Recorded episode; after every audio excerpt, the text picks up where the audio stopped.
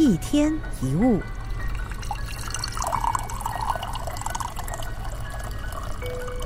先来说一个故事。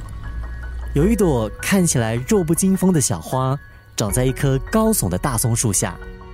小花很庆幸有大松树成为它的保护，为它挡风挡雨，每天它都可以高枕无忧。有一天，突然来了一群伐木工人，把大树整个锯了下来。小花很伤心，他痛哭道：“天哪，我所有的保护都失去了，以后呃，狂风会把我吹倒。”大雨会把我给打倒。这时，远处的一棵树安慰他说：“不要这么想，一切刚好相反。少了大树的阻挡，阳光会照耀你，雨水会滋润你，你小小的身躯会长得更茁壮，你盛开的花瓣也会展现在灿烂的日光下。当我们感觉自己在经历苦难的时候，试着将它视为一项礼物。”你会发现，看事情的角度、人生的态度会完全改观。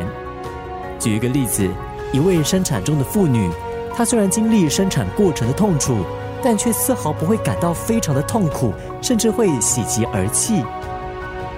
所以想一想，那些你痛苦的经验当中，有多少次的结果让你最终从中获益？